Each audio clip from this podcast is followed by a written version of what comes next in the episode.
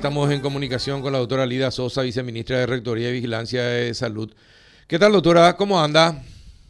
¿Qué tal, Carlos? ¿Cómo estás? Un gusto saludarte. Bien, la doctora Sandra Irala fue designada en reemplazo de Guillermo Sequera. Sí, sí, sí, queda interinando la dirección eh, mientras Guillermo hace uso del permiso que solicitó para su doctorado. Ah, entonces es interina, entonces.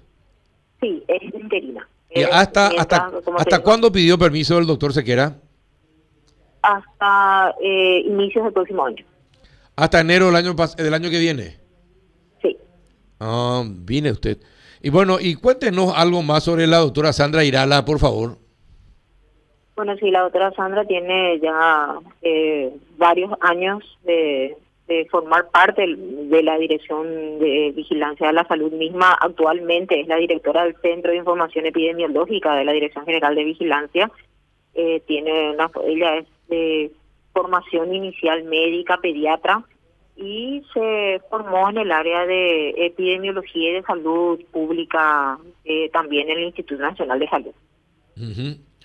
Eh, bueno, y ella era la segunda en, en- en vigilancia de la salud de, de Sequera. Y, y básicamente sí manejando toda el área epidemiológica, sí, como te digo, era la eh, directora del Centro de Información Epidemiológica y de Vigilancia. Entonces, básicamente todo lo que tenía que, ver con, con la vigilancia misma, los datos, el análisis, todo eh, eh, estaba bajo su dependencia. Ajá. Ella ya anteriormente había estado interinando el vigilancia de la salud. En, eh, cuando el doctor Sequera eh, solicitaba algún tipo de permiso o vacaciones, sí, era la que siempre quedaba, digamos, eh, al mando cuando él por algún motivo se ausentaba o hacía viajes al interior y todo generalmente queda ella eh, a cargo de, A cargo, de la claro. dirección para lo que se, se requiera, ¿verdad? Se, se hubiese requerido, ¿verdad? Doctora, el doctor, y, fue, y fue él mismo quien sugirió también que, que sea ella quien, quien Le reemplace. quede interinando su, Claro. su dirección a- mientras él hacía uso de su permiso. Ahora, llamó la atención eh, que justo en el mismo momento eh, o en la misma... eh, en el mismo acto en que comunicaba esa decisión, también cuestionaba eh, su desagrado porque por el tema de las vacunas y que la mayoría fueron eh, vacunas donadas y no compradas por, eh, por, el, por el gobierno. Eh, eso a ustedes, eh, ¿cómo, ¿cómo se tiene que entender esa, esa queja de Sequera? Eh, no, yo no lo tomo como una queja de, Guillermo, sino que más bien como una como una decepción que es la que tenemos todos de- y, y más que nada del mecanismo del mecanismo COVAX, ¿verdad? No no lo tomo como una queja de eh, por parte de, de, de la gestión ni, ni de nada de lo que estamos haciendo, sino que más bien, como te digo, como una decepción del mecanismo COVAX, que es en donde apostamos cuatro un poco más de cuatro millones de dosis, ¿verdad? Exacto. Eh, así, y, y todos se sienten así decepcionados del mecanismo COVAX. que- Y la verdad que sí, Carlos. ¿Qué te puedo decir? Es donde habíamos apostado toda nuestra esperanza considerando que iba a ser el, el digamos, el mecanismo eh, más sencillo y equitativo para, para todos los países como nosotros, ¿verdad? como el nuestro. Claro, Y al final terminó no siendo así. sí, efectivamente. Y, y dígame, eh, ¿qué, qué pasó en ese momento? Pues, usted sabe algo, ya que estaba en el ministerio también. ¿Por qué nos casamos todos, así entre comillas, nos casamos con el mecanismo COVAX eh, sin estar seguro de cómo iba a funcionar? ¿Qué pasó para tomar esa decisión? No, no, no, no, no puedo decirte con certeza en ese momento qué pasó para tomar una decisión, pero era un momento, te puedo dar mi percepción, era un momento incierto en el que las vacunas estaban recién siendo, eh, digamos, eh, aprobadas, era el mecanismo que prometía más, Eh, ni siquiera los fabricantes y nosotros también teníamos, eh, digamos, un, un- una ley que no era como muy permisiva y que nos permitía eh, apostar también a ese mecanismo, ¿verdad? Eh, pero era el, el- mecanismo más prometedor como pa- para países como el nuestro. No teníamos muchas opciones tampoco.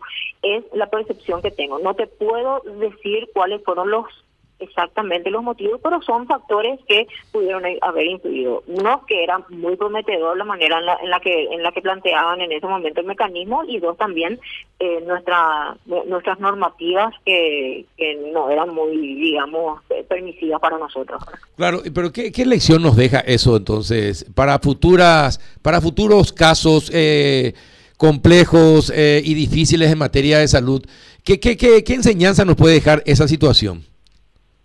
Y, creo que fue una enseñanza que también ya fuimos eh, eh, tomando y aplicando, eh, Carlos, porque ya hemos modificado, ya hemos modificado las leyes, ya tenemos leyes que nos permiten inclusive hacer negociaciones bilaterales, no solamente a través de cierta de, ciertos mecanismos o de, o de ciertos fondos o, o de ciertas cooperaciones, sino que ya podemos hacer negociaciones bilaterales y es lo que hoy nos permite que el, nuestro ministro y el, gobierno hoy ya pueda tener vacunas aseguradas y, y contratos básicamente ya cerrados para el 2022. Sí. Sí, sí, eh, no podemos casarnos cuando está la vida en juego de los paraguayos. Hay que agotar todos los recursos de gestión para, para conseguir lo mejor para el país, doctora. Me parece que esa es la mejor lección. Y lo hemos hecho en base a lecciones aprendidas. Exacto, efectivamente. Y bueno, y cuéntenos algo más de las vacunas. ¿Cuándo llegan más vacunas? Y tendríamos que estar recibiendo entre este viernes y, lunes también eh, Pfizer de vuelta, que como sabes estamos recibiendo de manera de manera semanal. Sí. Y bueno, y, estamos esperando eh, confirmación de, de, Covaxin, que todavía no la tenemos. Eh, en fecha, nos dijeron que para septiembre, pero todavía no tenemos eso. ¿Y las Sputnik cuándo volverían? Eso también estamos esperando confirmación, pero nos dijeron que sería a, fines de septiembre. Recién a fines de septiembre. Sí, porque tengo, porque hay muchos conocidos eh, que, por ejemplo, se aplicaron el 13 de junio y la, la aplicación ahora de segunda dosis era hasta el 12 nomás. Entonces se quedaron. ¿Qué pasa con esas personas que se extienden esos 90 días, se extienden mucho más, doctora? ¿Qué, qué pasa con ellos?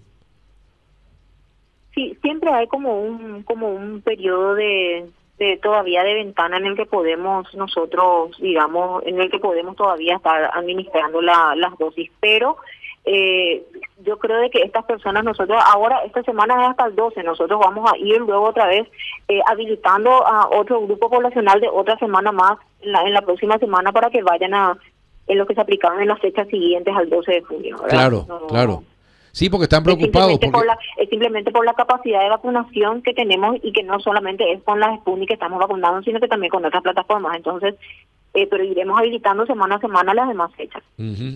La Sputnik es la única que tiene dos vacunas diferentes para la primera y segunda dosis. Así mismo, componentes diferentes. Sí, componentes.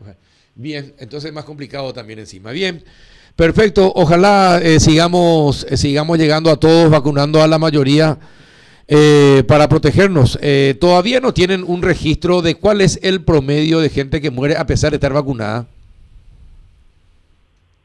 Eh, no, no te podría decir. Lo que sí tenemos es el, porcentaje de disminución y de ingreso, el porcentaje de aquellas personas que con un 85% de las de 60 y más que han disminuido el ingreso a las terapias y la y, también la, eh, el fallecimiento. Eso es lo que tenemos. Pero de aquellas que han fallecido con, con la dosis completa todavía no, Carlos. No, todavía. ¿Y cuándo podríamos tener esos datos? Y voy a consultar justamente con con el equipo de vigilancia hoy y, veremos cuándo podríamos tener. Capaz que, en, si no es para este informe de este viernes, para el, informe de la siguiente semana podríamos tener por lo menos eh, en algún grupo etario. Exacto. Y, y por, eh, por último, doctora, la, las personas mayores de 60 siguen siendo las personas eh, que en mayor cantidad fallecen a pesar de que haya disminuido bastante la muerte sigue siendo el grupo eh, sigue siendo el grupo más vulnerable, el de 60 y más, 50 y más. Perfecto, muy bien. Gracias por tu tiempo, doctora. Mucha fuerza. Gracias, gracias, Carlos. Un abrazo. Hasta luego.